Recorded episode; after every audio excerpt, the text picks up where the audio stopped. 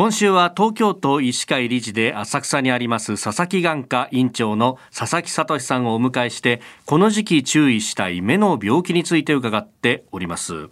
えー、今日はコンタクトレンズについてなんですけれどもこれは私はメガネなんですよ。メガネなんです。はい、新業さん。私コンタクトレンズ使っています。おお、うん、じゃあこのねコンタクトレンズについてっていうのは聞きたいこといっぱいやっぱり気になるんですけど、コンタクトレンズをこう使うときに注意しなきゃいけないこと、また目の病気って何かありますか？はい。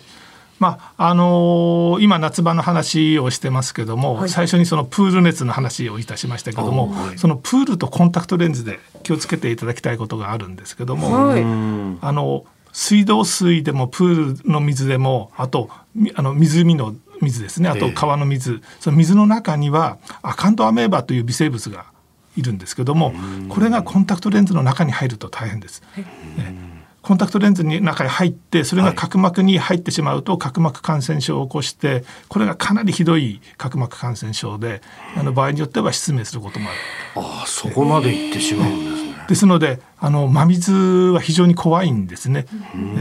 あのコンタクトレンズしてプールの中に入る方が多いと思うんですけども、はい、あのまあ、できればあのコンタクトレンズしなしない方がいいんですけどもしないと見えませんので眼鏡して入るわけにもいかないですし。ですので、まあ、あのワンデーで、まあ、本当は入って入ってほしくないけども、まあ、ワンデーをしてプールに入ったとしてプールから上がったら、まあ、体も洗って、えっと、コンタクトレンズ外してで目を洗ってで新しいコンタクトレンズに入れ替えると。じゃプールから上がったらそのつけていたコンタクトレンズはもう外して新しくすると。え速やかに洗ったあの外した方がいいですね。ああそうですか、はい、いやゴーグルつけてるから目は濡れないからこれ大丈夫だぜとかいう人もいるかもしれないですけど。どうしてもゴーグルの脇から水が入ってきますしえあと気をつけなきゃいけないのキャンプの時とかですね。川の水でこうパシャパシャとかやって目に入ってないようでもちょっと入ったりする。ああ、なるほど。川の水も結構怖いですから。はい。ですね。今先ほどそのつけていたコンタクトレンズ外して目を洗って新しいコンタクトレンズにするっておっしゃってましたけど、はい、その先生がおっしゃってる目を洗うっていうのは流水で洗うってことではないですよね。あ、あのー昔プールの後にこう洗顔器ってあったんですけども、今今ないんですよね。ないですね。あの洗顔器のその流水が逆に目を傷つけてしまうということで洗顔器今ないんですけども洗うとしたらあの目を洗う目薬って今ありますのでそれをこうタラタラタラタラ垂らしてそれで洗うのが一番安全だと思います。うん、なるほ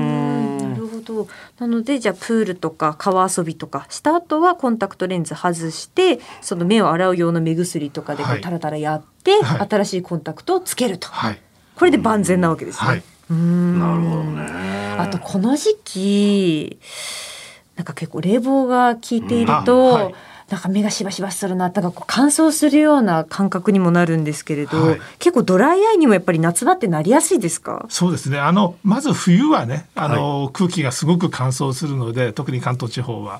あの冬場はもうドライアイもはっきり出るんですけども夏場もおっしゃるようにあの直接エアコンの風を浴びたりするとあの目が乾くしコンタクトレンズやってる方余計そうですよね。えー、ですので、まあ、意識的にまばたきをするとかそれからあの目を潤わせる目薬いろいろ出てますのでそういうので目の表面をこう潤わせるとかそういう対策が大事かと思います。うん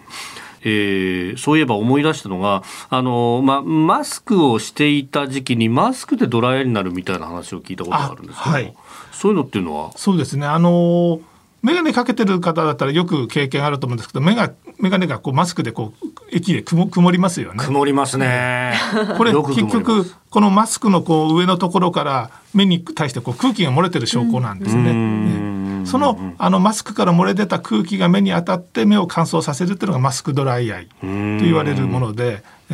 ですので対策としてはそのマスクをしっかりこの上の鼻の頭のそうですね。しっかり締めて目に当たらないようにするっていうのが対策だと思います。うん。なるほど、